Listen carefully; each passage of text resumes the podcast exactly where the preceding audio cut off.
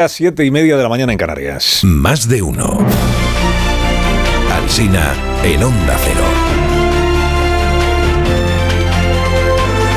Dirección de sonido, Fran Montes. Producción, María Jesús Moreno, Marisol Parada y Alicia Eras.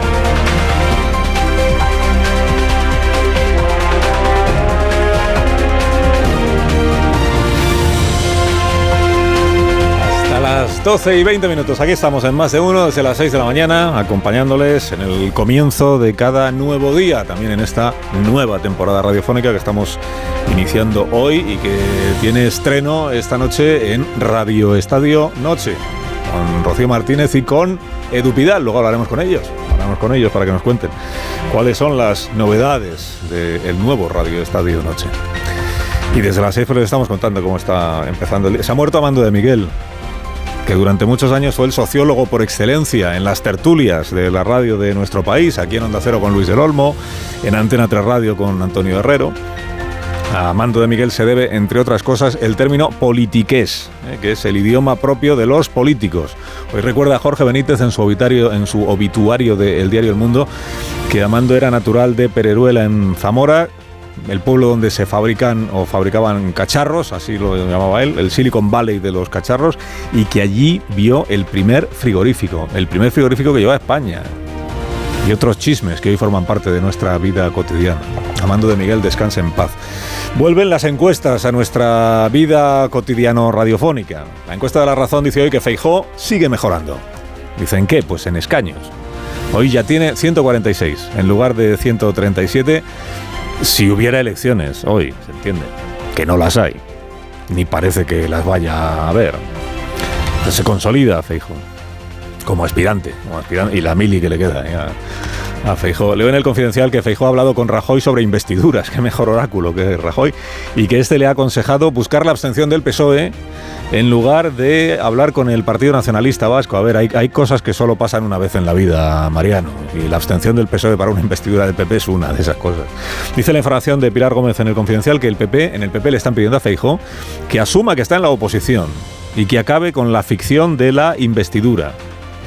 Y también le están diciendo que queda raro esto de que presumiera de amistad con Íñigo Urcullu un día antes de que Íñigo Urcullu publicara su artículo en el diario El País, de la plurinacionalidad y todo aquello. La encuesta del País también dice que Feijo mejora, él y Pedro Sánchez, el bipartidismo imperfecto. Confieso que tengo un problema con la encuesta del diario El País de hoy y apelo a Pepa, porque el título de la información dice, los pactos de Sánchez tienen más apoyos que la gran coalición. Y el subtítulo dice, la fórmula preferida por los encuestados es un gobierno progresista con el voto nacionalista. Pero luego en la infografía veo que la pregunta que se ha hecho a los encuestados es cuál de las opciones es más probable que acabe teniendo éxito, no cuál es la que prefieren. Que no es exactamente lo mismo. Me debe de faltar algún gráfico en la, edición del país que yo tengo. Pero bueno, destaca el periódico en todo caso este otro dato. Dice el 44% de los encuestados está a favor de desjudicializar el conflicto catalán. 44% a favor. Contado al revés sería que el 55% está poco o nada de acuerdo con desjudicializar el conflicto catalán. Además explica el país que ha elegido esta terminología que es la que usa el gobierno. Desjudicializar el conflicto. Pero que no ha preguntado abiertamente a los encuestados por la amnistía de Carles Puigdemont. Y destaca menos este otro dato que también sale en la encuesta, que dice, hay más encuestados en contra de usar las lenguas cooficiales en el Congreso que a favor de utilizarlas más encuestados en contra de. Hoy escribe Cayetán Álvarez de Toledo en El Mundo sobre este asunto. Dice que su partido, el PP, tiene que oponerse con brío a esto de las lenguas cooficiales en el Congreso, por pragmatismo y por cordialidad. Dice, no hay nada menos cordial que emplear una lengua que solo unos comprenden, pudiendo usar la que comprenden todos. Los pinganillos se utilizan entre extranjeros. La razón adelante esta mañana que la investidura de Pedro Sánchez podría estar en torno al 16 de octubre. 16 de octubre que es lunes. El 12 de octubre es jueves, fiesta nacional de España. Es ese día en el que el presidente del gobierno es abucheado en el Paseo de la Castellana y sus compadres nacionalistas e independentistas hacen vida normal porque para ellos no es fiesta el 12 de octubre. Qué buena fecha para una investidura, 12 de octubre. Hay un aplauso hoy a Íñigo Urcullu en el periódico que difundió su propuesta la semana pasada. La propuesta está de reinterpretar de manera interesada la Constitución. El aplauso lo firma Vidal Folk, que escribe, dice, el enfoque de Urcullu es adecuado, porque la reforma constitucional requiere del partido de la derecha. Y este necesita tiempo para digerir los grandes cambios como pasó con el divorcio. Lo adecuado así es prescindir de medio país para satisfacer lo que llama el articulista el nacionalismo periférico. Esto de la periferia ahora se usa mucho en la crónica eh, política y en la opinión. Bueno, en el mundo discrepa de este punto de vista Torreblanca. La gran piñata constitucional es el título de su columna. Dice, vivimos en un país donde la inflación se ceba con los más vulnerables, los jóvenes no pueden emanciparse, la sanidad no se moderniza, pero ahí estamos, hablando de la bilateralidad de Urcullo, asunto que no soluciona ninguno de nuestros problemas.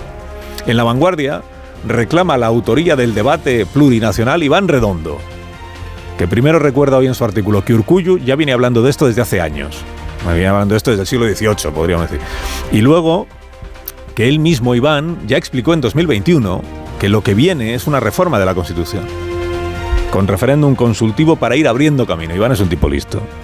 Es un tipo listo que desde que pasó lo que pasó el 23 de julio, lo que pasó es que el resultado electoral nada tuvo que ver con lo que él creía que iba a pasar o vaticinaba. Desde que pasó eso, lo que hace es remontarse al 2021 para rescatar sus análisis de entonces, que igual fueron más acertados que los últimos análisis que había hecho ahora. Es un tipo muy listo, Iván Redondo. Para la vanguardia, lo más destacado de hoy es que la inestabilidad política amenaza con perpetuar el bloqueo del CGPJ, da igual cuando leas esto. Este jueves es la apertura del año judicial, dará un discurso Francisco Marín cuyo nombre a usted tampoco le suena, pero es el presidente del Tribunal Supremo en funciones, o sea, en precario. Sucedió a Carlos Lesmes, que es aquel que se quemó a lo bonzo, en sentido figurado, y sin consecuencia alguna, porque dimitió para ver si se desbloqueaba la cosa y ahí sigue bloqueada. El acto del jueves será deslucido, dice Beatriz Parera en el Confidencial. Dice, el Consejo del CGPJ está cada vez más deteriorado y el debate sobre la amnistía tensa la judicatura. El español añade esta mañana, que además de la amnistía y de la autodeterminación, atención, Puigdemont suma una nueva exigencia, que es una foto en Waterloo. La foto, Pedro, la, foto. ¿Una foto con quién? Vente, Pedro, para Waterloo y ya oficializamos lo nuestro. Y bueno, termino el repaso a la prensa. Mira, premia al titular del día en La Vanguardia. Dice así, dice, la modernez lo impregna todo. Se refiere a la temporada teatral donde cada vez es más difícil, dice, encontrar obras clásicas que mantengan el aroma de su época. Título así como crítico, ¿no? La modernez. Y premio a la noticia más llamativa hoy para el periódico de Cataluña. Una plaga de escarabajos obliga a talar 1.200 árboles en Barcelona. Bueno, el título que le pone el periódico no es exactamente este. El título es Una plaga de escarabajos condena a 1.200 árboles a ser talados. Una manera de humanizar al árbol. El árbol herido y condenado a ser talado.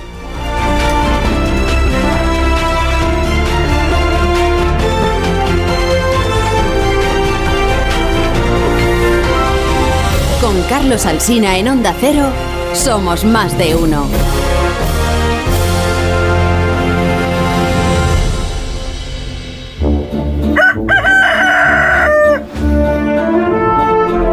Pues aquí está el primer gallo de la temporada. La Torre, buenos días. ¿Qué tal? En algún momento tenía que llegar esto, la reincorporación al SINA. Oye, y como en un augurio de lo que será esta temporada, le hemos comenzado politizando unas lluvias torrenciales. Hombre, es, es muy célebre la maldición italiana esta, pero, pero en España le hemos dado la vuelta y había ayer quien clamaba, no llueve por, por gobierno, reventarme a mí el móvil para que luego caiga un chubasco. No, mire, claro que hay lluvias torrenciales y sus consecuencias hoy las sufren miles de españoles con pavor. Lo que ocurre es que hay quien no entiende que aunque vivimos bajo el mismo cielo, las nubes se mueven. En cualquier caso, no es siquiera todavía el momento de hacer balance de daños, sino de evitarlos. Así que tengan mucho cuidado y hagan caso de las alertas que emite Protección Civil y otros organismos que, que, prefieren amargarle el día antes de que usted se arruine la vida. Y lo demás, y lo demás te habrás planteado al llegar hoy. Bueno, lo demás es muy prometedor tanto como antes de que te fueras de vacaciones, porque hay previsto una investidura de Feijóo sin los apoyos suficientes y el consiguiente bloqueo político lo va a solucionar Sánchez mediante un concurso de ideas territoriales, bueno, más bien mediante una subasta constitucional. Y la puja arranca con la amnistía de Puigdemont a la que se le ha ido construyendo durante todo el verano un argumentario para justificar no solo su legalidad, sino hasta su bondad. Y luego Urcullo, que a fuer de ponerlo como ejemplo de sensatez igual, igual, nos habíamos olvidado de que era nacionalista. Concluye, la torre concluye. Bueno, no, concluyo deseándote un feliz comienzo de temporada y, y, fin, de regreso a las ondas, que el verano no iba a durar para siempre. Mira por la ventana y verás lo que queda de verano. Bueno, pero eso hoy, que ya la, la luego se va y el verano sigue hasta el 21, ¿no? 22, 23 de septiembre. Más o verano meteorológico, claro. Bueno, adiós La Torre. Buen programa esta tarde, ¿eh? A las 7 de la tarde vuelve la brújula con el titular. Adiós, Rafa. Gracias por madrugar. Sí, sí, es mi trabajo. En tertulia esta mañana, eh, Javier Caraballo. Buenos días, Javier. Muy buenos días. Muy buenos días. David Jiménez Torres, buenos días. ¿Qué tal? Muy buenos días. Buenos días. Eh, Ainhoa Martínez, buenos días. Buenos días. David y Ainhoa, eh, como Caraballo, han estado presentes en la tertulia durante el mes de agosto, a diferencia de otros. A diferencia de otros. Tú también. Y por tanto, les damos la bienvenida a esta nueva temporada. Yo también he estado. Eh, le damos, les damos la bienvenida a esta nueva temporada, aunque en realidad ya estaban en la temporada anterior. Bueno, bienvenido, gracias, David. igualmente. Bienvenida, Ainhoa. Gracias. Han hecho un gran trabajo anal- analítico durante este verano. Han hablado de todos los temas, de la amnistía, de la amnistía, de lo de Puigdemont. Rubiales, muchos Rubiales. Hay de Rubiales, es verdad, de Rubiales. Ma- Marta García Ayer, buenos días. Buenos días, Carlos. Buenos días, Qué Rubén Amón, verte. buenos días. ¿Qué tal? Vosotros- Pasado mañana es miércoles ya. Sí, y Navidad prácticamente. Esa prácticamente de en, Rubén. en las puertas de Navidad. eh, Sí, vosotros, a diferencia de nosotros, no habéis estado presentes en el mes de agosto en ningún momento. ¿eh? unas Oye, que tuviste un así, ratito. Unas horas. un ratito. Yo he unas estado. horas. No, una- unas horas, no, en unas horas trascendentales O sea, para la vida ¿habéis- política ¿Habéis oído cómo española. dijo Rafa cuando te has ido de vacaciones? Como si Rafa no se hubiera ido. ¿Lo ha dicho así? Rafa ha estado más tiempo vacaciones fuiste que- de vacaciones, dijo. Yo estuve un día muy relevante para la vida pública española, fue el día de la Sí. constitución de las Cortes, Sí. que es cuando había que estar. Pues Una serie, estamos una aparición de- estelar. cuando nos- Special guest star, Carlos Alsina. Esperábamos ahí que saliera una amnistía, porque Puigdemont pidió una amnistía, al final lo que había pedido era un traductor para el Congreso de los Diputados. Se ¿no? vendió baratito Con la eso salía subasta. delante de la mesa, estas sorpresas que nos llevamos en la vida pública española. Bueno, ahora hablamos de eso, que seguro que tenéis muchísimas cosas que decir, pero antes eh, estamos pendientes, como siempre, como venimos contando desde las seis, de, la- de los efectos de la DANA, de este fenómeno meteorológico que desde el sábado está pues eh, castigando buena parte del país. En la jornada de ayer domingo, pues ya hemos contado que sobre todo eh, Comunidad de Madrid, eh, provincia de Tarragona, provincia de Cádiz y Castilla-La Mancha han sido mm, los lugares mm, ayer y hoy, porque esta mañana todavía sigue eh, la Dana castigando. Lo hemos notado, por ejemplo, aquí en San Sebastián de los Reyes, lo hemos notado, notado y de qué manera. Y en Castilla-La Mancha, pues también está causando estragos. Y le quiero preguntar al presidente de la región, al presidente de Castilla-La Mancha, Emiliano García Paje, qué informaciones tiene en este momento y cuál es la situación que se está viviendo con algunos eh, episodios, mm, digamos, mm, graves en algunos puntos, incidentes graves en algunos puntos de la geografía de Castilla-La Mancha. Presidente de García Paje, buenos días. Hola, muy buenos días. Buenos días. ¿Cómo está Buenos la días. situación hasta esta hora? Eh, Pues difícil, hemos tenido una noche, bueno, un día entero realmente ayer duro y muy hostil y, y, y- y la noche también, ¿no? Y lo único que, eh, a falta de confirmar todavía un, par de personas que estaban en fase de rescate en un, en un coche, pues lo que podemos es lamentar un fallecido en, en Casarrubios. De manera que, eh, de manera que con esa, con este disgusto, digamos, pues eh, abordamos el día de hoy. Todavía pendientes del cielo porque sigue lloviendo y no, no, no es que la lluvia esta como tal ya vaya a hacer daño, pero lo cierto es que cuando congestionados o sobre zonas que estaban ya inundadas, pues eh, no, no nos ayuda, lógicamente. Bueno, ahora viene un, un momento también de, de limpieza y de, y de volver a la normalidad. Tenemos algunas carreteras cortadas, seis autonómicas y, varias locales, e incluso alguna población con muchos de canales eh, eh, todavía hoy incomunicado. Vamos, eh, estamos trabajando con ello. Hubo ayer, eh, ayer desde los incidentes que recuerdo, en donde más veces tanto los bomberos como Protección Civil y como los servicios extraordinarios que tenemos, más veces tuvieron que decir que no podían ir a achicar aguas porque tenían primero que atender a gente que se estaba quedando atrapada. Eh, y eso ya pone de manifiesto la cantidad de agua que cayó y, y- y lo rápido que lo hizo, ¿no? De la forma que no, la forma que lo hizo. sí. Duro ha sido un, un día duro. Seguramente, seguramente analicemos también los, Sí. las zonas más afectadas para poder acogernos a la declaración de zona gravemente afectada. Claro.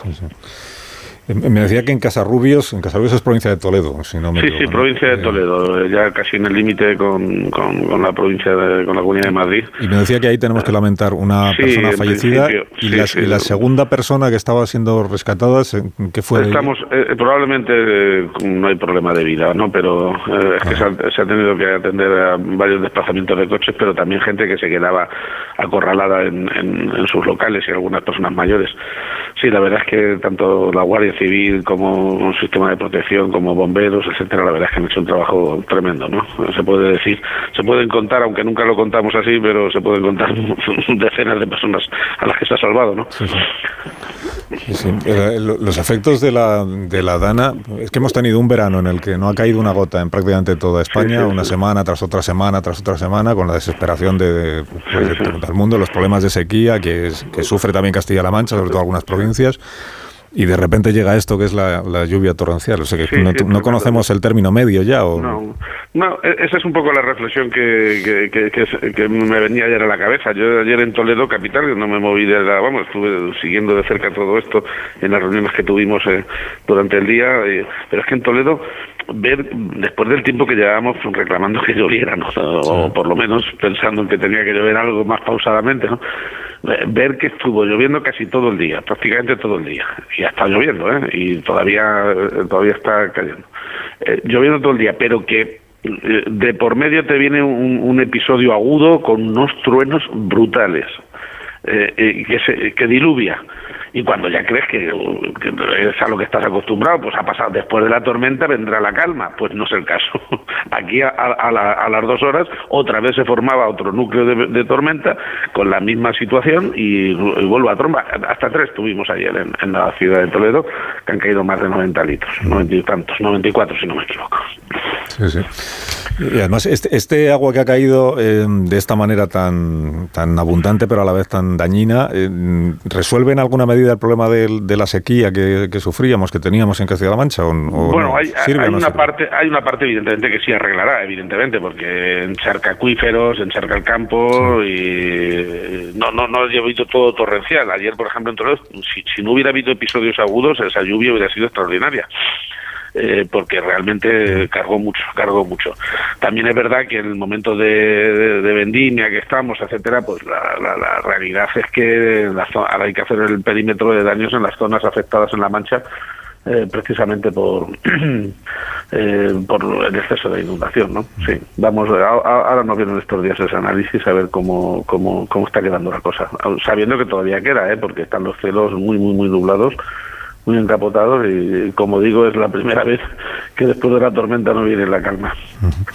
Bueno, hoy el presidente de Castilla-La Mancha está en lo que está, que es en, en ver los efectos de la DANA y las posibles ayudas que se pueden ir eh, aprobando, solicitando, etcétera. Mm, Pero si, si no le molesta, sí tengo una, tengo una curiosidad, porque he leído en alguna información Sí. sobre el, el escenario político este en el que estamos, de que si la investidura de Feijó que no saldrá. Y no- En alguna información he leído estos días que en el Palacio de la Moncloa no gusta nada que usted se pueda ver con Alberto Núñez Feijó, sabiendo que ustedes dos pues tienen una relación personal buena, desde la discrepancia política en muchas cosas, pero una relación personal buena como presidentes autonómicos que han sido, usted lo sigue siendo y Feijó lo ha sido hasta hace bien poco, ¿no? Mm, ¿Usted, tiene algún, o sea, se va a reunir con Feijó, tiene una invitación para reunirse, le consta que en la Moncloa le, le siente mal que usted se reúna? Eh, no, no, no tengo constancia de que Moncloa siente ni bien ni mal, no lo sé. La verdad se ha dicho es que tampoco cuando hemos tenido en, en años anteriores, siendo Feijo presidente de Galicia, reuniones varios presidentes autonómicos para hablar de España, pareciera que si somos constitucionalistas no podemos reunirnos, pero si se reúnen, si se reúnen los radicales independentistas de unas comunidades autónomas, eso se, se naturaliza, ¿no? Estamos naturalizando demasiado deprisa cosas que, que de por sí no, no, no tendrían que ser. Eh, también entiendo que en aquella época y firmábamos documentos que nos comprometían a una determinada orientación, pues supongo que no, no, no encajaban bien, pero, pero mm, eh, a la postre, para entendernos, ojalá que todas las conversaciones se puedan tener entre personas y con personas y entre organizaciones y con organizaciones que tengan los límites claros, porque en toda negociación que hay que tenerla, evidentemente. Incluso cuando se tienen mayorías absolutas hay que negociar cosas, porque cuantas más mayorías, eh, porque se saque mayoría absoluta no quiere decir que uno tenga carta lim- eh, libre, ¿no? que no tenga cheque en blanco.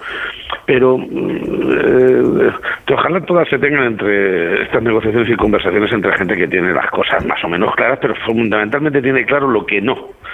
Y es así lo que yo deseo para el momento actual de este país. No está del todo claro qué va a pasar ni qué van a exigir. De hecho, mañana parece ser que anuncia a bombo y platillo comparecencia Puigdemont en, en Bruselas. Espero que no sea cerca de donde me toca a mí, porque yo mañana también tengo una negociación en Bruselas precisamente para, para conseguir que la lavanda se excluya de los productos tóxicos que quieren eh, aprobar en, en Bruselas. Hay cosas en Bruselas que pasan que solo pasan ahí y, creo que lo vamos a conseguir porque dependen muchos puestos de trabajo y buena parte de, de la renta de algunos municipios de esta, de esta región. ¿no? Bueno, vamos a cosas absolutamente distintas. pero decía, pero lo que hay que tener muy claro para poderse sentar a negociar es lo que nunca puede ser. Y además que quede claro, que quede claro. No sé, eh, hay mucha opacidad. Yo a estas alturas tengo, tengo muchas dudas. Todavía recuerdo, todavía recuerdo, hoy, ahora dentro de un rato, tengo que dar posesión a un órgano de transparencia que se hace aquí en Castilla-La Mancha conforme a la ley de transparencia. En toda España lo hay y bueno. Es que recuerdo hace unos años, cuando la gente de Podemos eh, que quería entrar en los gobiernos, eh, había primero gente de Podemos, ahora ya queda menos, pero, pero cuando quisieron entrar al de Castilla-La Mancha, decían que las negociaciones no se podían hacer a puerta cerrada. Y que había que hacer, la, de hecho algún algún presidente autonómico tuvo que hacer la negociación de gobierno con streaming. es una cosa, yo me negué, por supuesto, yo me negué, pero pero lo cierto y verdad es que decían que ya estaba bien de juegos ocultos, que la casta, que las eso de las negociaciones por detrás, y ahora veo que eh, y ahora veo que los mismos dicen que la discreción es el valor, que se tiene que tener todas las negociaciones con discreción y que ya se contarán. bueno, hemos avanzado. Estaba yo pensando que si a usted en el año 2016, cuando se produjo el Comité Federal aquel del, del- del mes de octubre, tan, si en 2016 le hubieran dicho a usted, no solo que su partido iba a depender de los independentistas en el Congreso para sacar adelante los proyectos, sino que llegarían a estar en manos, en vísperas de una investidura, en manos de un dirigente político procesado por malversación y expatriado en, en Bruselas, en Waterloo, usted pensaría que ese era un escenario que jamás podría llegar a producirse. Bueno, digamos en esta versión materializada, digamos con esta plasticidad, no, no se lo imagina, ¿no? Pero mm, yo siempre he dicho que frente a los que pensaron que en aquel primer 1 de octubre, porque luego hu- hubo otro segundo primero de Sí. octubre eh, verdaderamente dramático, El 17. aquel eh, eh, en el que estuvo en un tris incluso la escisión, por no decir la autodisolución del propio Partido Socialista, lo vivimos como algo enormemente dramático. En aquel debate, y antes de eso un comité federal previo, el debate de fondo, porque había un debate que le gustaba mucho en los medios, lo entiendo perfectamente, las personas, unas personas A, unas personas B, pero el debate de fondo, en esas resoluciones que luego mucha gente no se lee, pero que marcan la tendencia de un partido político, en, el debate de fondo recuerdo perfectamente la posición que había, ni extrema derecha ni independentistas, ni independentistas ni extrema derecha. Este era el límite que el Comité Federal quería marcar a la dirección del partido. Y que en aquel entonces la dirección del partido no quería someterse a ese límite. Y de ahí vino en realidad buena parte de todo el conflicto. Y mire usted por dónde de aquellos vientos eh, vienen estos, vamos, de aquellos, de aquellos barros vienen estos lodos, ¿no? Bueno, pero el lodo es la investidura del secretario general del PSOE. Bueno, pero bien, eh, arrancó de ese debate que luego, como se sabe, de- declinó, eh, derivó en una convocatoria de primarias, todo ganado legítima y razonablemente. Lo que pasa es que casi nunca, eh, a posteriori, el debate eh, que ha habido dentro del Partido Socialista eh, ha emergido el, el fondo del problema, la amiga del asunto. Siempre nos vamos en- en- en el debate entre personas, pero claro, hay que entender lo que las personas eh, suscriben o no como, como, como razonamiento político, ¿no? Eh, llevamos mucho tiempo debatiendo si va a ser Feijóo, si va a ser Sánchez, si va a ser uno, si va a ser otro. Pero, pero realmente, realmente dedicamos a veces menos tiempo a, lo que es la, la amiga política que hay detrás de- del asunto, los límites que tiene que tener cada partido. Hay momentos como pasa con estas danas que uno tiene que tener que, uno puede mm, puede no tener claro lo que hacer pero tiene que tener muy claro lo que no hacer no por ejemplo ayer pues no coger el coche eso hubiera sido una cosa buena para todo el mundo no pero la realidad es que eh, es, lo que deseo yo para este momento presente no sabemos exactamente en qué términos van a plantear los independentistas Bueno, sí, lo están diciendo ya. El señor Junqueras ha dicho la amnistía es el punto de partida de la negociación. Y luego viene el referéndum de autodeterminación. Y luego, según Puigdemont, ya viene la foto en, en Waterloo. Estos son los términos de la negociación. Bueno, Tampoco... mm, bueno la, la- la autodeterminación es eh, simple y llanamente un imposible ¿eh? y, creo que cuanto antes lo, lo- se les deje claro, mucho mejor, ¿no? De manera que, de manera que desde ese punto de vista, eh, desde ese punto de vista creo que no hay debate ninguno. La amnistía tiene, eh, tiene debates de todo tipo, desde constitucionales, a mí que me gusta debatir sobre leyes, soy, soy abogado, eh, pero, pero más allá del debate de fondo de, de si conviene o no conviene, tengan en cuenta que para este viaje no hacían falta estas alforjas. También, eh, que, eh, ha habido indultos, después de indultos una rebaja de penas de- en aspectos que tienen que ver con la corrupción. Le- los delitos que quedan ahora pendientes para Puigdemont son de malversación, es decir, que en realidad están afectados por el principio de corrupción, por un planteamiento de corrupción, porque los otros ya están anulados. de manera que en realidad, en realidad ya tendría muy fácil no pisar la casi la cárcel, ¿no? Sin embargo, eh, eh, el, problema de, la amnistía tal y como la plantean los independentistas, o, eh, ya digo, yo desconozco cuál es la posición de mi gobierno y del PSOE, ¿no? Pero eh, eh, la- es que es que tiene una, una base moral la- el planteamiento de los independentistas muy, muy llamativo, ¿no? Muy discutible. En primer lugar, más que una amnistía es una autoamnistía, porque son necesarios sus propios votos para aprobarla. Ellos la definen, ellos se lo guisan, ellos se lo comen. Es decir, esto es ser juez y parte. Y esto realmente me cuesta creer que se asuma que no vulnera el principio de igualdad ante la ley. O sea, que cualquier delito con un voto más en el Congreso se puede amnistiar. Este es el planteamiento que, que- que- no recoge la Constitución, pero que yo creo, ¿eh? claro, habría juristas para dar y tomar, pero que yo sí creo que contrasta eh, y choca con la Constitución, porque la Constitución no tiene por qué prohibir expresamente una cosa para que esté prohibida tácitamente. Impera el principio de igualdad ante la ley y esto creo que lo dinamita. Punto uno. Pero es que al margen ya del planteamiento de que es eh, yo me lo guiso, yo me lo como, de un auto, que ya en cualquier en cualquier sitio normal, las personas que se ven afectadas por una decisión se abstienen o se ausentan. Es que además de eso, es que significa, eh, eh, significa, como digo, entrar en el terreno de, de, de- de amnistiar incluso problemas de malversación y, por tanto, de delitos que relacionamos con la corrupción. Me parece, sinceramente, muy, muy, muy, serio. Por eso se ha ido negando en el- este tiempo atrás. Si no se abordó en primer lugar el planteamiento que hacía Esquerra Republicana de, amnistía, porque Esquerra, porque ya los informes de los letrados en el Congreso, etcétera, ya lo negaban, ya decían que no cabía dentro de la Constitución. Sí, pero fíjese que me acaba, me acaba de decir usted que no sabe cuál es la posición del PSOE. Eh, bueno, en sé, sé que la posición era esta en concreto. la, la- la que yo he vivido es la que la amnistía no era posible, pero mm, lo digo, me estoy refiriendo a la legislatura pasada. Y aunque En- fuera posible, ¿usted cree que es merecida? No, no, por supuesto que no. Bueno, pero eso en ese terreno ya es el de la opinión política. Yo le estaba entrando incluso en el razonamiento más moral de, de fondo. Eh, en este Congreso de los Diputados, al final que nos ha quedado, que es como un campo de minas político, eh, en realidad eh, yo no sé si, si los resultados van a ser lo que se merecen unos o otros o simplemente el arte para sortear las minas ¿no? que, que van a tener que experimentar.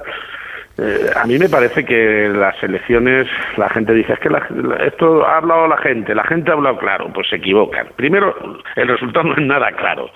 O sea, eso de que ha hablado claro, eh, claro es cuando se le quiere otorgar a alguien una mayoría muy potente y, punto. Pero y, y aún así siempre habría alguna discusión.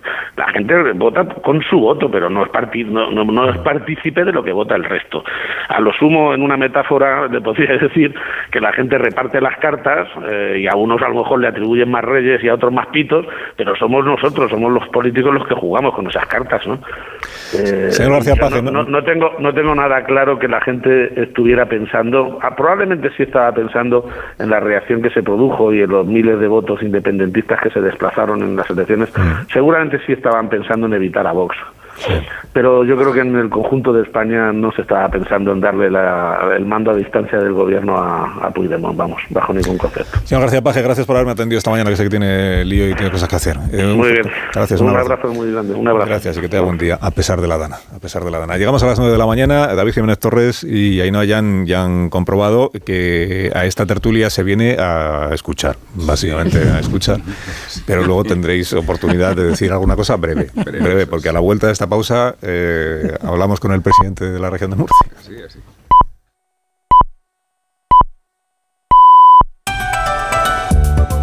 Más de uno en Onda Cero. Carlos Alsina. Más de uno en Onda Cero. Cuatro minutos pasan de las 9 de la mañana. Enseguida saludo a Fernando López Miras, presidente de la región de Murcia, pero antes de la mano de Randstad Research, que es el centro de estudios y análisis sobre el mercado de trabajo y los recursos humanos. Vamos a conocer los datos del paro y las afiliaciones a la seguridad social, o sea, el mercado laboral del mes de agosto, también en la región de Murcia y por tanto de interés también para nuestros oyentes en esta comunidad autónoma. Ignacio Rodríguez Burgos, buenos días. Hola, muy buenos días. Pues, pues podemos decir que el paro emerge entre las numerosas balsas de agua que está dejando la Dana, así que el paro, el desempleo aumentó en agosto en 24.826 personas. En total en España hay 2.702.700 desempleados solicitando empleo en las oficinas públicas del Servicio Público del Ministerio de Trabajo. Es la menor cifra, eso sí, de personas desempleadas desde el año 2008. Agosto suele ser un mal mes para el empleo al finalizar la temporada turística. El paro aumentó en construcción, en industria, pero sobre todo se incrementó en el sector servicios, 23.000 parados más. En cambio, el desempleo disminuyó en la agricultura, porque se han adelantado algunas cosechas, como el caso, por ejemplo, de la vendimia. En cuanto a la seguridad social, pues hay 185.385 ocupados menos 185.385 empleos menos. La afiliación media del sistema se sitúa en los 20.706.000. Se destruye empleo en todos los sectores económicos en este mes de agosto, tanto en agricultura como construcción, industria y sobre todo en servicios, casi 140.000 menos. Es consecuencia del fin de los contratos de la temporada de verano. Y fíjate, hay un dato que demuestra cómo afecta lo de la estacionalidad del sistema económico español. En el último mes, en el último día del mes de agosto, en el último día, el día 31, la Seguridad Social solo en ese día perdió 263.465 empleos en un solo día. En la contratación seguimos sin saber cuáles son los trabajos, eh, los trabajadores con contrato fijo discontinuo que están inactivos.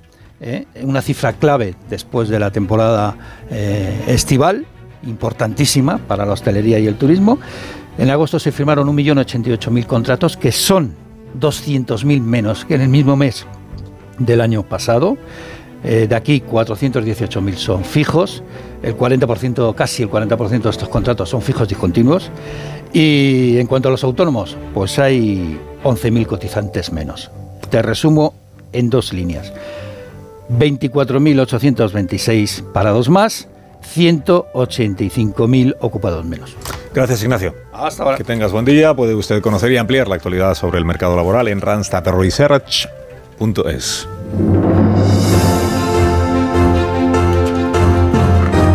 que en la región de Murcia comienza el procedimiento para la investidura, que esta vez sí va a salir adelante, de Fernando López Miras, presidente en funciones, que será investido y presidirá un gobierno de coalición entre el Partido Popular y Vox. Eh, señor López Miras, buenos días. Hola, buenos días Bueno. y bienvenido a la rutina diaria después de unas merecidas eh, vacaciones o descanso, espero. Muchas gracias por lo de merecidas, sobre todo el descanso. Pero bueno, ya hay que volver a... Usted como no ha parado durante todo el mes de agosto con esto de las... de la- bueno, conclusión, usted al final también traga, ¿no? O sea, tiene que compartir gobierno con... Va a compartir gobierno con Vox en lugar de, de nuevas elecciones autonómicas. Llevo diciendo desde el 28 de mayo que en la región de Murcia el Partido Popular obtuvo un resultado que le legitimaba y le legitima para gobernar en solitario. Yo creo que esto, que esto es, es evidente y objetivo en, en mi opinión. Un 43% de los votos, a dos eh, diputados de la mayoría absoluta, no hay posibilidad de un gobierno alternativo. En cualquier otro momento de los más de uh, 40 años de democracia y en cualquier otro sitio se habría permitido un gobierno solitario. Y es lo que he intentado con todas mis fuerzas durante los últimos tres meses. Pero estamos a tres días de, de que se culmine este periodo, a tres días de que se convoquen automáticamente unas terceras elecciones en la región de Murcia en menos de seis meses. Y lo que he podido comprobar y contrastar a lo largo de la región de Murcia es que la inmensa mayoría de los ciudadanos de la región no quieren que les sometamos a unas nuevas elecciones y sobre todo no quieren que la región esté más de seis meses en funciones con el bloqueo y la parálisis que eso supone, mientras que el resto de comunidades autónomas ya tienen gobiernos y están funcionando. Y si quieren la mayoría, si quiere la mayoría de los ciudadanos que Vox forme parte del gobierno autonómico, en, en su opinión. Pues mire, yo creo que la mayoría de los ciudadanos lo que quieren es que el gobierno de la región de Murcia esté presidido y desde luego esté dirigido por el Partido Popular y por mi persona, porque por eso ganamos las elecciones con más de un 43% de los votos y eso es lo que vamos a hacer. Sin duda, insisto, y porque estoy convencido, estamos legitimados para un gobierno en solitario y creo que los gobiernos en solitario son mejores que los gobiernos en coalición. Pero tenemos que aportar una dosis excepcional de responsabilidad y no podemos llevar a la región de Murcia a más bloqueo. Y mire que, que lo he intentado, yo creo que ha quedado más que patente eh, en todo el territorio nacional, que lo he intentado eh, por todas las vías posibles, que he llegado hasta el último momento intentando dar ese gobierno solitario que creo que es el que quería la mayoría de los ciudadanos de la región de Murcia, pero también le digo que esa misma mayoría o incluso más de ciudadanos lo que no quieren es una repetición electoral y lo que no quieren son tres elecciones en menos de seis meses. Ha coincidido, y le, y le pregunto ya que tengo oportunidad, ha coincidido durante este eh, final del mes de agosto. Eh, el hecho de que usted finalmente haya aceptado o tragado, por decirlo de una manera coloquial, el gobierno de coalición con Vox, con el hecho de que Vox haya eh, ofrecido su apoyo a la investidura de Alberto Núñez Feijóo sin exigir más eh, contrapartidas, al menos conocidas. ¿Está relacionado un asunto con el otro? Decir, El, precio que ponía Vox para apoyar la investidura de Núñez Feijóo era formar parte del gobierno de la región de Murcia. No, no, no creo que fuera algo tan, tan taxativo. ¿no? Yo, en primer lugar, yo quiero agradecer, como siempre lo he hecho, ¿eh? no es algo nuevo a la Dirección Nacional y al presidente Fijó la autonomía que nos da a todos los presidentes eh, autonómicos y a mí en esta ocasión también me han dado autonomía y han confiado en mi criterio y he tenido eh, ningún intervencionismo por parte de la Dirección Nacional. También le digo que, que a mí no se me escapa, como creo que a nadie, que la situación de la región de Murcia también influiría en la situación nacional y en el panorama político nacional. Eso, entonces es un sí, está relacionada una cosa con la otra. No, creo... Aunque nadie le haya impuesto nada, usted ha sido sensible, digamos, a, a la necesidad que tiene Feijó de, de, que Vox le apoye la investidura. Bueno, no es un acuerdo eh, motivado por, por, ese apoyo a nivel nacional, pero sí le digo que evidentemente eh, que la situación en la región de Murcia se resolviese de una manera u otra, en mi opinión, y creo que en la de muchas otras personas, pues también influiría a nivel nacional. Eh, ¿Cómo va a quedar el reparto de, del poder, del poder autonómico? El señor Antelo va a ser vicepresidente de la región de Murcia, ¿no? Bueno, hemos llegado a un acuerdo en el que creo que nos podemos sentir cómodos eh, los dos partidos en, esa hoja de ruta de gobierno y en ese reparto de competencias, en el que Vox tendrá dos consejerías, la de eh, seguridad y emergencias y, la de fomento, y el resto de carteras serán del, del Partido Popular y creo que es un buen acuerdo. Y ¿La vicepresidencia que, no hay vicepresidencia para Vox? Sí, sí, sí, sí. Ah, eh, bien, bien. Eh, tendrá esa consejería rango de vicepresidencia y bueno, ya le digo que yo creo que es un acuerdo en el que podemos sentirnos cómodos y en el que bueno, con las políticas que yo siempre he defendido, eh, educativas, sanitarias, en cuestiones tan sensibles como la igualdad, violencia de género, respeto por el medio ambiente, se van a mantener, por supuesto. Uh -huh. Sea que ha, protegido usted eh, materias como la educación, la sanidad y la igualdad de sus socios de Vox. Bueno, yo no diría proteger, porque no creo que, sea, en mi opinión, ese tampoco el, como tendríamos que definirlo, pero sí que, que es cierto que yo tengo un perfil, eh, bueno, pues también en la política evidentemente hay una influencia personal muy importante, un perfil muy centrado, muy moderado, eh, y que evidentemente en aquellos gobiernos, en aquellas administraciones, en aquellas instituciones en las que yo esté, pues tiene que haber unas políticas muy definidas en cuanto a, a la libertad de las personas, a la igualdad de todos y el respeto por los demás y por el medio ambiente también, por supuesto. Usted es moderado, no como su socio de Vox. Bueno, cada uno se puede definir como quiera. Yo soy muy moderado. ¿Y en qué va a cambiar el, el programa de gobierno eh, si, si, usted hubiera gobernado en solitario? Eh, presentó un programa de gobierno en su investidura que ya que no salió adelante. ¿En qué cambia ahora el programa de gobierno del señor López Miras al compartir ese gobierno con Vox? ¿Qué es lo que se incorpora o desaparece del programa previsto? Yo creo que van a cambiar pocas cosas. ¿eh? Eh, será la investidura pues esta semana, estamos pendientes de la ronda de consultas de hoy, supongo que será martes o, miércoles o jueves. Y al final lo que, lo que vamos a hacer es que cada partido, evidentemente, son partidos diferentes, muy diferentes, y por tanto tendremos posiciones distintas en muchas cuestiones, pero vamos a intentar seguir una hoja de ruta conjunta en aquellas cuestiones en las que en las que coincidimos, en el sector primario, el apoyo a la agricultura, en la defensa del agua para la región de Murcia y para todos los españoles, en la unidad también de nuestro país. Nos vamos a aunar esfuerzos en aquellos en lo que estamos de acuerdo, en lo que coincidimos y evidentemente las diferencias pues, pues también las manifestaremos.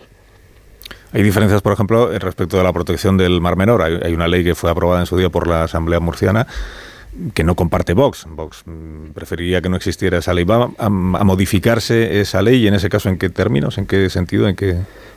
Respecto a la protección del Mar Menor no se va a dar ningún paso atrás, ¿no? Y, cualquier tipo de, de, modificación sobre cualquier tipo de legislación eh, medioambiental o sobre el Mar Menor será dirigida si es que la hay, que, que, no estoy hablando de que la haya, pero si lo hubiera por parte de un gobierno que yo presida, será todavía para, para dotar de una mayor protección y seguridad tanto, a los, eh, tanto al Mar Menor como a cualquier otro ecosistema natural. Y, y, una última cosa, ¿usted está entre los dirigentes del Partido Popular que le están diciendo a Feijó que asuma que no va a ser investido y que, dice hoy el confidencial, que acabe con la ficción de la investidura o no? Yo creo que eh, los españoles en su inmensa mayoría han querido que Alberto Núñez Fijo sea presidente del gobierno. ¿no? Eh, que está muy difícil esta investidura, pues está muy difícil. Pero mire, tenemos el antecedente, por ejemplo, en Cataluña con eh, la señora Rimadas y con Ciudadanos ganando unas elecciones y negándose a ir a, a esa investidura. Y yo creo que, que sin duda los catalanes no, no lo vieron bien, no lo vieron con buenos ojos que renunciase a defender aquello, aquella confianza que han depositado la inmensa mayoría de los votantes. ¿no? Mm. Yo creo que, que, el presidente Alberto Núñez Fijó debe hacer lo mismo, ¿no? que es lo que está haciendo. Ha sido el ganador de las elecciones y debe representar a la inmensa, a la mayoría de los eh, ciudadanos que, que, con su voto le depositaron la confianza para ser presidente de nuestro país. Aun sabiendo que si, la tiene perdida, ¿no? Si no es posible, bueno, si no es posible, al menos habrá cumplido el mandato que dieron los, eh, el mayor número de ciudadanos cuando, fue a votar, la mayoría de los españoles. Habrá cumplido ese mandato y, y, sin duda se podrá iniciar, yo creo que con esa investidura, si no fuera posible, se iniciará el camino a una investidura afirmativa, porque creo que, si el gobierno que vamos a tener durante los próximos meses o los próximos años es un gobierno encabezado por el señor Sánchez, con los socios y la debilidad que estamos viendo, pues antes que temprano habrá elecciones y desde luego será la alternativa al presidente Fijo. Bueno, pero el señor Fijo ahora está planteándose hablar con Junts por Cataluña, ¿no? Con el partido del, del señor Puigdemont. O sea, o sea, para que saliera adelante esa investidura dependería o, o de el señor Puigdemont o del Partido Nacionalista Vasco que está con lo de la reinterpretación de la Constitución con una convención que no sé qué de los derechos históricos. Esas son las dos opciones que tienen. Bueno, es más que evidente que, que Junts no va, a no, va a favorecer una investidura del Partido Popular. ¿no? Yo creo que esto es más que evidente, pero, pero también creo responsable por parte de quien, de quien quiere ser eh, el presidente de todos los españoles que se hable con todos. Hablar no es pactar, y hablar no es someterse, y hablar no es aceptar chantajes. Y por otro lado, si, si hubiese ese planteamiento, esa, eh, ese diálogo, esa conversación entre el Partido Popular y Junts, podríamos comprobar la diferencia entre el Partido Socialista y Pedro Sánchez y el Partido Popular y Alberto Núñez Fijó. Yo estoy convencido de que Junts exigiría al Partido Popular y a Fijó lo mismo que está exigiendo a PSOE y a Sánchez y veríamos como Feijó se niega a someterse a chantajes y Sánchez aceptaría esos chantajes para ocupar el sillón en la Moncloa. Pero para llegar a esa conclusión no hace falta que Feijóo se vea como Puigdemont o que ustedes se vean con Junts, ¿no? Ya se da por hecho que ustedes dicen que no a la amnistía, a la autodeterminación y a esas ex- exigencias. ¿no? Puede ser que no sea necesario, pero como le decía anteriormente, yo creo que aquí entra, bueno, pues esa responsabilidad que yo creo que también hay que escenificar de quien quiere ser el presidente de todos los españoles, ¿no? De tener la capacidad de hablar con todos y luego, por supuesto, no ceder a chantajes, pero hablar con todos. Señor López Miras, gracias por haberme dedicado un minuto esta mañana. Muchas gracias a usted tenga- por, por su interés con la región. Que Gracias. tenga buen día, el presidente, Igualmente. en funciones hasta que se consume la nueva investidura. Presidente de la región de Murcia, el señor López Miras. Bueno, eh, a ver, con tertulios de este programa, que os tenéis que ganar el jornal. Tampoco pensáis que venís aquí como si. O sea, que hay que, ahora hay que hacer un esfuerzo ahora de síntesis, ¿verdad? En el, en el análisis. ¿Por dónde queréis, por dónde queréis eh, empezar? Sup- Supongo que por esto. Por esto es el escenario político en el que estamos. Tenemos una eh, situación general que afecta a todo el país, que es la investidura del presidente de gobierno, y luego está otra situación que afecta a la región de Murcia, y que significa que también en Murcia Vox entra en el gobierno de la comunidad autónoma, como en Aragón, el señor Azcón, que también decía gobierno en solitario, gobierno en solitario, como en Aragón, como en Extremadura, con la señora Guardiola, y como en la comunidad valenciana, que fue eh, quien, abrió, quien abrió camino. O sea, al final de los gobiernos autonómicos del PP, el- los únicos en los que no hay Vox, eh, creo, que, creo que son la comunidad de Baleares y La Rioja, ¿no? Y la Comunidad de Bueno, y la Madrid. Comunidad de Madrid, sí. ¿no? Y Andalucía, que, Y pero porque Andalucía, que tiene mayorías absoluta, y absolutas. Galicia, que también hay mayoría absoluta, sí.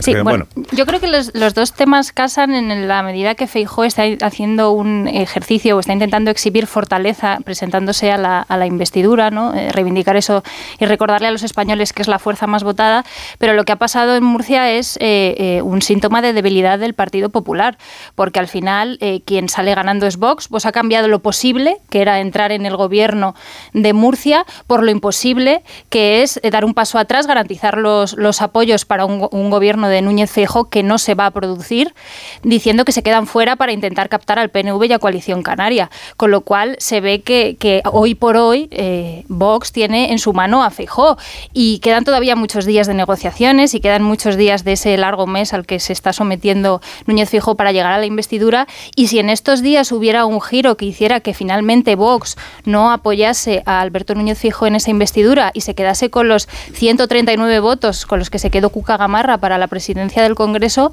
la posición de Feijóo quedaría seriamente debilitada. Hemos visto que Vox es impredecible, con lo cual eh, creo que este, este mes es, es una trampa para Feijóo y creo que Feijóo ha tenido mucho que ver en la, en la, en la decisión de, de López Miras, porque López Miras estaba decidido a ir a una repetición electoral, eh, tenía un argumento de peso, que era que le faltaban solo dos escaños para la mayoría absoluta, que con el porcentaje que había sacado en las elecciones del 28 de mayo estaba a la altura de otras casi mayorías absolutas como la de Andalucía, y ha sido Feijóo el que le ha animado a que esto no venía bien hoy por hoy, tendrán encuestas que lo avalarán, estoy segura, que el electorado está un poco de bajón, el electorado del Partido Popular, y que ir a una repetición electoral no garantizaba un mejor resultado que el que se tiene hoy mismo, con lo cual se ha tenido que sentar a negociar y ha tenido que tragar, como es le has que dicho es tú. totalmente desconcertante el comportamiento de Feijóo y cómo eh, lleva o conlleva su relación con Vox, porque de repudiarlo en la mesa del Congreso y fingir que en realidad no depende de Vox para una investidura, abriéndose a fuerzas plurales y, y inscribiéndose en este discurso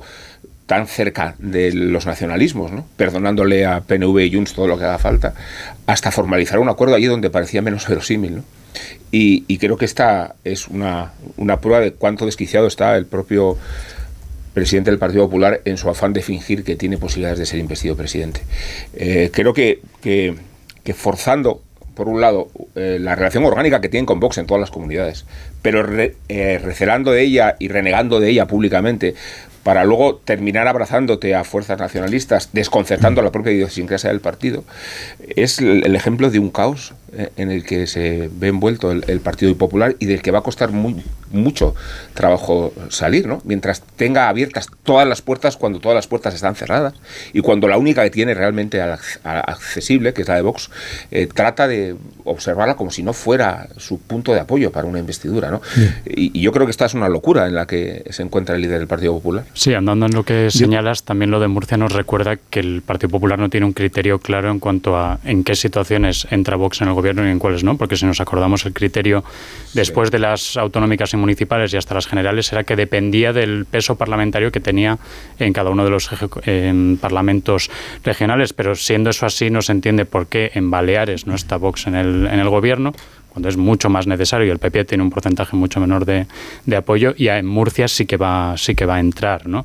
y esto evidentemente es una de las cuestiones pendientes que creo que tiene el Partido Popular aclarar exactamente cuáles son los criterios para gobernar en coalición con Vox y, y cuáles no pero también es interesante verlo desde el punto de vista de Vox ¿no? parece que Vox está copiando el guion de Pablo Iglesias entre 2019 y 2023, de que incluso cuando pierdes apoyo parlamentario, incluso cuando tu fuerza está claramente a la baja, haces valer el hecho de que eh, el socio mayoritario te necesita para gobernar y que es un socio imprescindible, ¿no? Lo que hizo Podemos en la última legislatura, de que ya era una fuerza que estaba a la baja, pero aún así dice, pues oye, pues si quieres gobernar Pedro Sánchez, gobierno de coalición, lo estamos viendo también a nivel autonómico eh, con el Partido Popular y con Vox, a pesar de que hemos visto que una de las grandes noticias de las últimas generales es que Vox estaba claramente a la baja. Los partidos independentistas también se, han, se han desplomado en escaños y en votos y también pueden tener esa fuerza presionando al, al Partido Socialista si quiere pactar. Siempre únicamente por la incapacidad del Partido Popular y del Partido Socialista de, de negociar. Claro, claro, que al no, sí, estoy es totalmente el- de acuerdo. Si es esta, esta, esta ficción que yo creo que se le ha ido de las manos al Partido Popular de seguir RQR, que ha ganado las elecciones y que es el partido que los españoles quieren que gobierne que España lo- cuando lo no suma. como Cuando no suma. a la Pero es que está negociando, está, está hablar con Junts, según el propio discurso del Partido Popular, ya es ceder. Y es algo que no le va a servir para nada en términos prácticos. Entonces está para encarecer la investidura de Sánchez. El, objetivo ahí supuestamente Sí, es encarecer para- la investidura de Sánchez más que conseguir Pero no sé si a la le compensa porque No, mm, eh, manifiesta una incoherencia eh, absurda. También No. es una ficción. Y le eh, rehabilita como interlocutor Vox para, para el a ver, PSOE. y andarse contradiciendo una y otra vez en sus propios argumentos de, de según el peso. En Extremadura sí, en Valencia sí, pero en Extremadura no. Luego en Extremadura sí, pero en Murcia no. Ahora en Murcia también. Pues chico, asúmelo y ya está, deja de contradecirte. En el caso de, Sánchez, por el contrario, no veis eh, Una ficción enorme contradicción también. posible. No, pero- Sánchez No, es con ver, ver, toca pactar, con Puigdemont. pues no haya más que escuchar a Paje sin para, para complejos. Sí, sí, no, por cerrarlo lo de Feijóo, es que yo no creo que sea ni una ficción ni que esté desquiciado por presentarse a la investidura. Eh, no es una ficción Otra- que haya ganado las elecciones, las ha ganado y tampoco está desquiciado por presentarse a la investidura porque se le ha propuesto el jefe del Estado y es lo que tenía que hacer. Lo que no podía hacer es lo que hizo Rajoy en el 2016, que por cierto, ha dicho antes el presidente de Murcia que Inés Arrimada dio la espantada en Cataluña. Eso no es verdad. Pero, no, no, Javier- no la dio espantada porque no llegó a proponérselo eh, la, eh, la Presidenta del Parlamento. Exactamente. Al margen de eso, lo que sí es verdad, este, este mes de agosto estuve hablando con, con eh, el, el que el autor de- del ensayo biográfico de Feijó, José Luis Barreiro, eh, y él decía algo que me pareció muy interesante, que una de las claves de la campaña es que eh, Pedro Sánchez había sabido interpretar perfectamente que el momento en España era de política de bloques, no política de partido.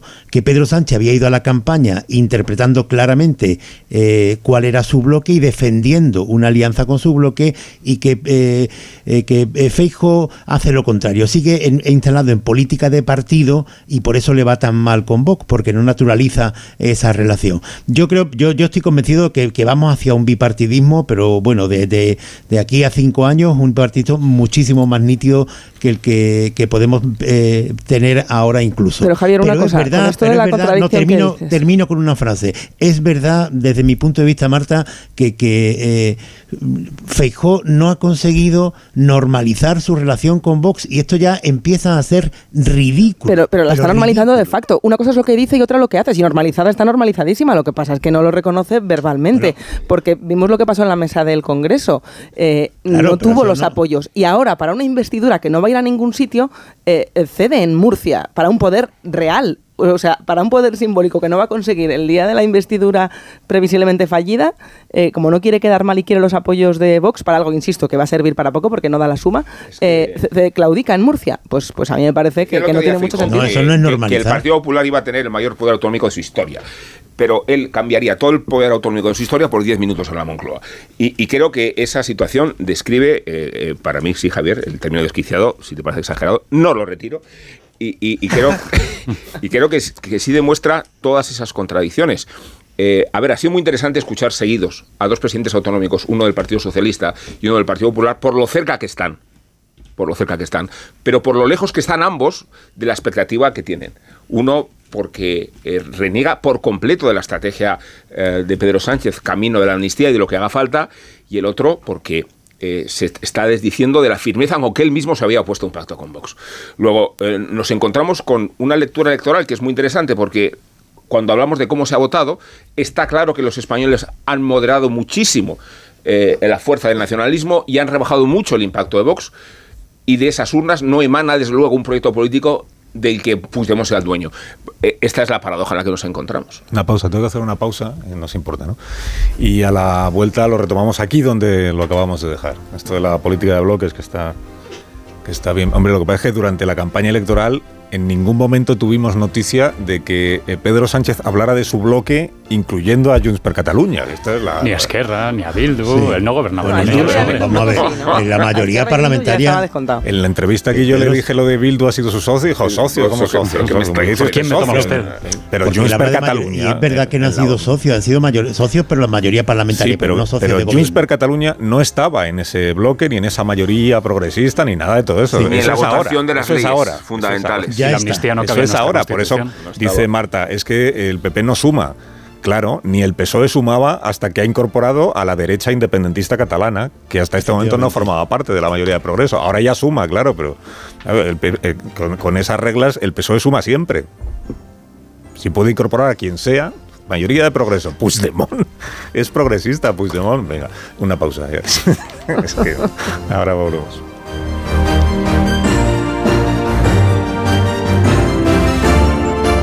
Más de uno.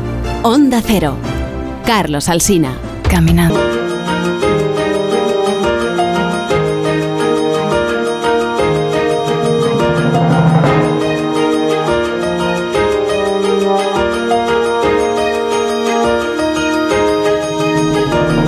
Estamos en tertulia, en la primera tertulia de la temporada radiofónica, con David Jiménez Torres, con Aníbal Martínez, con Javier Caraballo, Marta García Ayer y Rubén Amón. Y sé que os quedan cosas por decir, pero quiero recordar solo dos testimonios sonoros que ofrecía a los oyentes a las 8 de la mañana y que creo que tienen algún, algún interés. Uno es del año 19, el otro es de, del año no, los dos son del año 19. Uno es de antes de que Sánchez llegara, no, uno es del 18, justo antes de llegar al gobierno, otro es del año 19. El del 19 es de Carmen Calvo. Carmen Calvo, el día siguiente de que saliera la sentencia, de que saliera el presidente Sánchez confirmando que cumpliría, se cumpliría íntegramente la sentencia del Tribunal Supremo, que era la manera que tenía Sánchez, en una entrevista en este programa lo confirmó él mismo, era la manera que él tenía entonces de, despachar el asunto de los indultos y de negar que fuera a haber indultos porque no había ni siquiera debate y todo aquello, pues el día siguiente a que Sánchez hiciera ese compromiso, que luego naturalmente incumplió, la vicepresidenta Carmen Calvo, entonces era vicepresidenta, tuvo una entrevista en RACU con, con Jordi Basté y Jordi le preguntó por el asunto de los indultos y también por el asunto de la amnistía. Y entonces la vicepresidenta Carmen Calvo, que ejerció en su momento de profesora de Derecho Constitucional, y creo que sigue ejerciendo, dijo esto. Es que la amnistía está prohibida en nuestra Constitución, absolutamente prohibida, y en todas las democracias, porque, mire usted, la amnistía significa algo así como que un poder, el Ejecutivo, es capaz de levantar y de anular el trabajo que ha hecho otro poder, que es el judicial. Ninguna democracia contempla las amnistías. Nuestra Constitución lo prohíbe expresamente. No había debate hace eh, cuatro años, cinco años. No había debate sobre este asunto como se ve, ni en el PSOE, ni en el gobierno, ni en casi ningún sitio. La amnistía, dijo Carmen Calvo, es, es imposible. Es imposible, está prohibida por la Constitución. Ahora no sé qué opinión tendrá Carmen Calvo, porque a lo mejor ella también cambia de opinión como el presidente, incluso en materias como estas, digamos, tampoco eh, opinables. Y el otro testimonio es del presidente del gobierno, que a esta hora de la mañana está en el Ateneo de Madrid y debe estar eh, iniciando su, su homilía de comienzo de curso. Pero esto que vamos a escuchar lo dijo antes de llegar a la presidencia del gobierno, un mes antes de llegar a la presidencia del gobierno, año 2018, hablando de lo que él entonces llamaba eh, no independentismo ni mayoría progresista, por supuesto, sino el secesionismo y cómo entendía él que respiraba el secesionismo y en qué se diferencia la socialdemocracia, que aboga por la igualdad y por el constitucionalismo en España, del secesionismo, que en el Sánchez de entonces lo que representaba era la xenofobia, la diferencia y ir contra la igualdad de los españoles. Creo que la argamasa eh, al menos para la socialdemocracia, la argamasa de toda esa España constitucional siempre ha sido la solidaridad la solidaridad entre españoles y la solidaridad entre territorios. Y precisamente esa solidaridad entre territorios es la que cuestiona el secesionismo, la que impugna el secesionismo. No sé si mantiene el presidente esta opinión tampoco, porque es, seguramente no, seguramente no, pero en su momento parece que lo tenía muy claro, ¿no? que el secesionismo es eh, la antítesis, digamos, de la igualdad de los ciudadanos en nuestro país. Y eso vale para el Partido Nacionalista Vasco y para Esquerra Republicana de Cataluña y para Junts per Cataluña y naturalmente para eh, Bildu por citar, digamos, a los cuatro socios parlamentarios con los que el PSOE ahora mismo está en negociaciones para sacar adelante la investidura del presidente, plan Urcuyu incluido. ¿Dónde nos habíamos quedado? En el David tenía algo que añadir. Sí, bueno, pues está bien recordar ahora a la vuelta del verano que los mejores argumentos contra la estrategia del PSOE casi siempre los da el propio PSOE, ¿no? Lo acabamos de ver en los testimonios que acabas de recuperar, pero lo hemos visto también en la propia entrevista de Paje, que es que ha dado unos argumentos fantásticos en contra de todo lo que está haciendo su partido, lo que hizo en la legislatura anterior y lo que hará en la siguiente. Lo que ocurre es que lo bueno y también lo malo del Frankenstein 2, si es que esto es a lo que vamos, es que en realidad ya nos conocemos todos los trucos del director y de los guionistas de la, del Frankenstein 1. ¿no? Sabemos que Page da estas declaraciones eh, que entiendo que le convienen políticamente en su comunidad, eh, que desde luego acaparan titulares, que desde luego dan para mucha conversación y sin embargo no alteran ni un ápice el rumbo del, del partido y la hoja de ruta marcada por el secretario general del Partido Socialista. Yo creo que aquí personalizamos mucho en Sánchez, ¿no? Sánchez hace esto, Sánchez dice el otro, Sánchez elige una cosa o la otra. Yo creo que una de las lecturas del 23 de julio es que tenemos que hablar más del PSOE. Desde el sanchismo es el Partido Socialista y frente a la lectura que se ha hecho desde hace algún tiempo de que el sanchismo es una especie de mutación antinatural o una desviación de la esencia histórica del socialismo español, creo que tenemos que ir aceptando que el sanchismo es la evolución natural y yo diría incluso que necesaria del Partido Socialista, al menos del Partido Socialista de Zapatero porque no a veces hablamos del sanchismo como si la historia del Partido Socialista fuera de Felipe González a Sánchez. Y entre medias hay un señor llamado Zapatero, que a lo mejor le recordamos de la última campaña electoral, que es desde luego el, el apoyo más entusiasta que tiene Sánchez en su política de alianzas y en su política de cesiones. Por supuesto que tendremos a Zapatero defendiendo la amnistía cuando toque, sea en una tribuna en el país, o en una aparición en la SER, o dando un mitin, o lo que sea, pero todo lo que significa Zapatero en, la, en el Partido Socialista va a apoyar eh, la, estrategia del, del, gobierno actual. Y solo rematar una cosa que sí que ha dicho Paje, que me parece importante señalar, es que desde luego ¿Qué apoyo dio la, dieron los votantes en las últimas elecciones a la amnistía? Porque que yo sepa, el Partido Socialista no lo llevaba en el programa electoral. Entonces, ¿por qué la lectura que está haciendo el Partido Socialista es que la amnistía está legitimada por el resultado de las últimas elecciones, cuando los únicos partidos que la llevaban en el programa eran Junts y Esquerra, cuyo apoyo, desde luego, es infinitamente menor que el de los partidos que no lo llevaban en su, en su programa. Y no es que no lo llevara, es que durante la campaña dijeron que era inconstitucional, porque hemos puesto unas, unos cortes de 2018 y de 2019, pero es que en 2021 el PSOE se acogió al informe de los letrados de la Cámara para tumbar una iniciativa de Esquerra eh, sobre la amnistía y en esta campaña la portavoz del Gobierno nos ha dicho que la, que la amnistía no cabía en la Constitución, con lo cual se puede decir una cosa y la contraria. Como diría Carmen Calvo, que también nos lo dijo, eh, Pedro Sánchez, líder de la oposición, no es el mismo Pedro Sánchez que el presidente del gobierno. Esto nos lo dijo desde la mesa del Consejo de Ministros cuando defendía que había rebelión y luego ya cuando defendía que no, con lo cual nos valdría ese argumento también. Pero es que el problema de credibilidad que tiene el presidente y que en gran medida intentó eh, eh, reconducir durante la campaña electoral, dando esa catarata de entrevistas y haciendo pedagogía, es ese. Y es un, problema de credibilidad que incluso le, le afean para poner en cuestión sus posiciones los propios independentistas. Es decir, nos dijiste que no a, los indultos, nos dijiste que no a la la sedición, a derogar la sedición, a la malversación, y lo hemos ido consiguiendo todos. ¿Quién nos dice que no nos vas a acabar diciendo que sí a la amnistía, por supuesto, y al referéndum que a día de hoy, a día de hoy, digo a día de hoy, es algo que parece la línea roja eh, del Partido Socialista, pero que nunca se sabe. Es, decir, es, por donde no van a transigir. impresión de que- Y solo un apunte. Yolanda Díaz está hoy en Bélgica para verse con Carles Puigdemont. De las cuestiones que Carles Puigdemont se anticipa que va a decir mañana en esa comparecencia es que quiere que le rehabiliten como interlocutor y que se vea que él es quien lleva los mandos de estas que- que negociaciones. el siguiente paso, el siguiente paso es la Primero ha ido Asens, ahora va Yolanda Díaz y luego veremos algún cargo socialista sentado enfrente de indemnización, Puigdemont. indemnización. Eh, Por daños y perjuicios. Y lo que nos parezca inverosímil lo dejará de serlo, porque Ainhoa, yo creo que la clave del sanchismo es el umbral del dolor. O sea, cuando La falta de complejos, porque hablábamos antes de los No, complejos del no, PP con Vox no, y Sánchez no tiene ninguno para ir armando te mayoría. voy a discutir, pero Sí. eh, cuando, cuando insiste en esta terapia del dolor, que crees que es imposible superar ese umbral, Sánchez los supera. Y empiezas ya a... Es que ya estamos en la clave mental, en el marco mental, de, eh, de qué forma puede o no naturalizarse la amnistía porque se va a producir, ¿no? O sea, Alivio y- y- penal. y- Hemos y- empezado por el alivio ¿Y penal. con qué procedimientos vamos a hacer ya eh, propio este debate que no tendría que existir? Y el hecho de que exista demuestra que ya está incluido en nuestro panorama mediático y en la sensibilidad de la opinión pública. Porque Sánchez es, es enormemente hábil a introducir eh, un margen de dolor cuando creías que era imposible. Y una vez que ya superas ese umbral de dolor, decías, ¿es imposible? Pues no. Nos Ya. inverosímil el indulto. Nos parecía inverosímil la reforma del delito de malversación.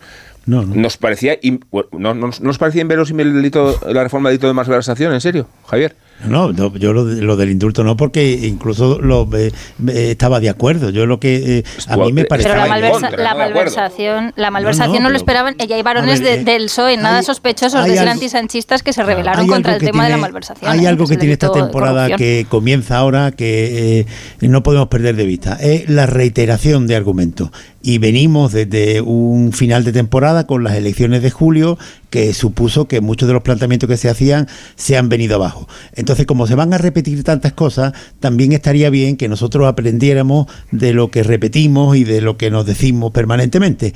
Y una de las cosas que tendríamos que haber visto ya con claridad con, con el sanchismo o con Pedro Sánchez es que eh, todos los planteamientos apocalípticos que se han hecho no se han cumplido. O sea, desde hace cinco años se está diciendo que va a convocar, que ya tenía pactado eh, por debajo de la mesa con Esquerra un referendo de independencia. Ya han pasado cinco años, esto no ha ocurrido. Eh, ¿Desconcierta los cambios de opinión de Pedro Sánchez? Evidentemente. Y las líneas rojas, y no, yo no creo que sean líneas rojas del PSOE, son líneas rojas de la Constitución. A mí sencillamente es que no me parece posible aplicar una ley de amnistía que, es una infamia simplemente eh, mencionarlo así como amnistía en España. Eh, no me parece que esto lo, lo vaya a poder llevar a cabo, porque vulnera la Constitución en, en varios artículos. Y, y como creo que no es posible ni eso, ni que se conceda un referéndum de independencia, pues eh, yo lo único que sé es que el, el Partido Socialista tiene una habilidad extraordinaria para negociar y para mantener un impas Lo ahí. que no tiene son izquierda, pero- principios, Javier. Lo que no tiene Bueno, son principios. pero- no, no, que quiero decir Claro, que. flexibilidad esto- sí, pero En, en esto de, Escucha García Paje, que es socialista, ¿eh? Que sí, en el punto en el que estamos ahora, me parece que no es posible aplicar en España una ley de amnistía. Creo que no es posible. Y creo que no es posible eh, concederle a Cataluña un referéndum de independencia. Me parece que desde el punto de vista de la Constitución no es posible. Hablemos de otras cosas. Pero Bueno, lo serán otras que- fórmulas, será y un no cabe en la votar Constitución. un acuerdo. eh, el de la mesa de fórmulas diálogo. engañan- Se lo has preguntado pero a Antonio Ainhoa, si otras fórmulas Pues, engañan, lo vale. Lo que cabe y no cabe en la Constitución, lo que está claro es que depende menos de la Constitución y más de lo que necesita el Partido Socialista para sumar apoyos para el gobierno. Por es lo que estamos, es lo que ejemplo, estamos viendo. Bueno, estamos ejemplo. viendo, ponía antes a Carlos el corte de Carmen Calvo negando ella, profesora de Constitucional, Sí, que esto cupiera, claro. como dices tú, Sí. y ahora, sin embargo, las voces van por otro camino. También estamos ¿Qué escuchando voces? expertos a constitu- constitucionalistas que dicen que, oye, que se puede explorar, que, que vamos a ver, y esto ya lo hemos visto con los indultos, pero por, por eh, responder a una No, pregunta retórica que te hacías antes, David. Pero eh, tú has perdona, escuchado, Javier, algún ministro en las últimas semanas decir la amnistía es imposible. No, no. Ni a una vicepresidenta. No, no, ni, vamos a ver, ni lo vas a no. escuchar. No, ahora Pero dicen ver, que, que lo que es constitucional lo decide el Tribunal un tipo tan Constitucional. Las urnas como- sí como han Montilla legitimado a Pedro dice hoy- Sánchez a hacer esto. Ahí estoy en desacuerdo contigo, ¿Pero David, qué van a- porque qué van a haber legitimado? Sí, Pero- porque a Sánchez ya lo conocemos. Sabemos que puede estar diciendo una cosa Pero y luego hacer la Sánchez no ha contraria. ganado Votar a Sánchez es saber que te puedes atener Sánchez a no esto ha para ganado el las elecciones. Sánchez no ha bueno, pero ganado ha, las elecciones, ha ¿no? ganado eh, la posibilidad de una investidura con más apoyos. hay socialistas que supongo que estarán desconcertados por el hecho acuerdo contigo de que no. Si no he terminado, no- ni siquiera he empezado. De, ¿Cuántos socialistas han votado para que Sánchez le preste un diputado a Junts para que tenga un grupo parlamentario? Bueno, yo, O sea, ahí- yo ahí discreparía, Rubén. O sea, yo creo, si recordamos las No, últimas no. elecciones, el punto Estaba deseando único, decir esto, de uno en uno. el punto único del programa del Partido Socialista era que no gobernara la derecha. Seréis incapaces de recordar una sola medida, una sola propuesta en toda, en toda la campaña. Era lo que venía diciendo. en Entonces, estoy de acuerdo, es que yo lo que creo es que Sánchez paréntesis, conoce... eh, David. eh, Puigdemont no es de izquierda, cierro paréntesis. Sí.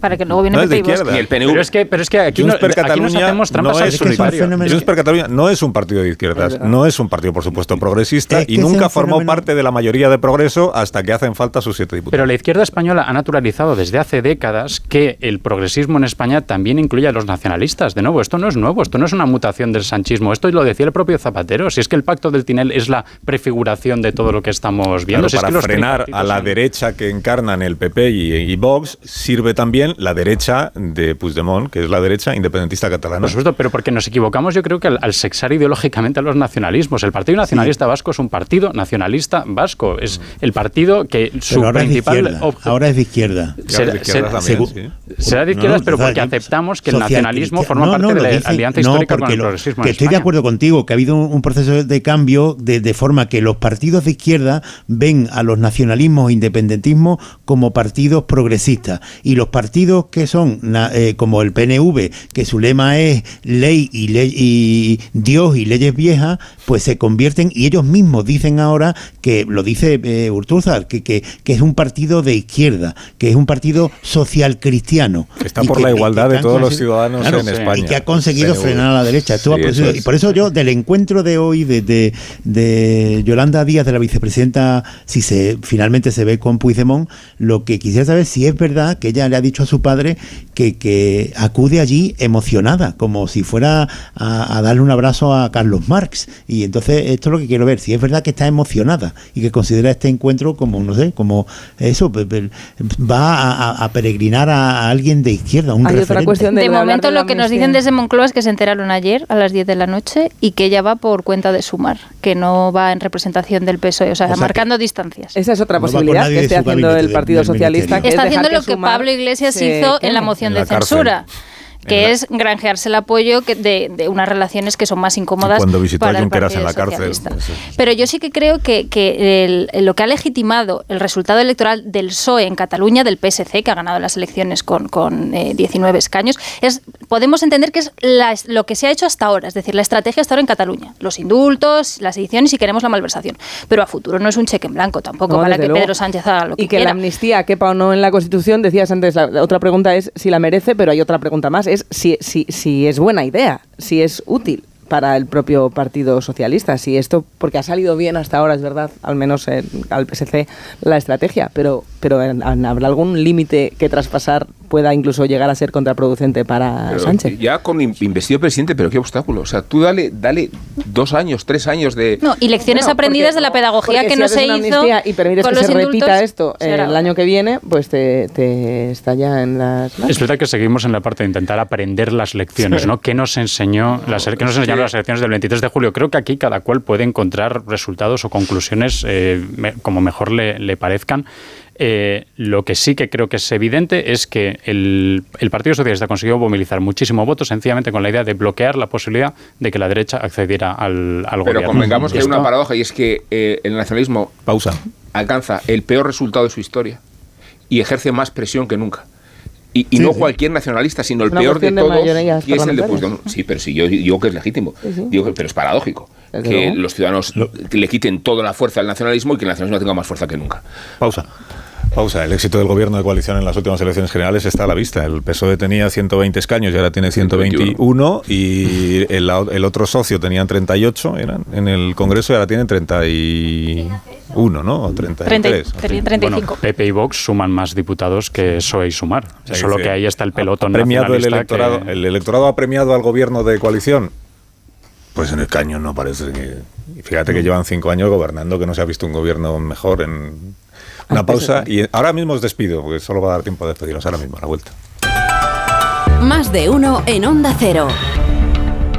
Cuando tu hijo marchar, ya podéis abandonar nuestras instalaciones con vuestros zapatos eh, gorila. Así que Marta, hasta mañana. Adiós, adiós, hasta Amanda, hasta mañana. mañana. Hasta Eh, mañana. David Jiménez Torres, hasta el próximo día. Adiós, Ainhoa. Chao. Hasta mañana. Adiós, Caraballo. Hasta otro día. Muy buenos días. Habéis, Bien. habéis hablado bastante más de lo que yo calculaba. Sí, eh, bien, además, eh, Sí, lo que se viene. No hemos empezado bien la temporada. No hemos Criterio. empezado bien. 10 de la mañana, 9 en Canarias. Un consejo de, de Ibudol, de los amigos de Carna Pharma. A ese dolor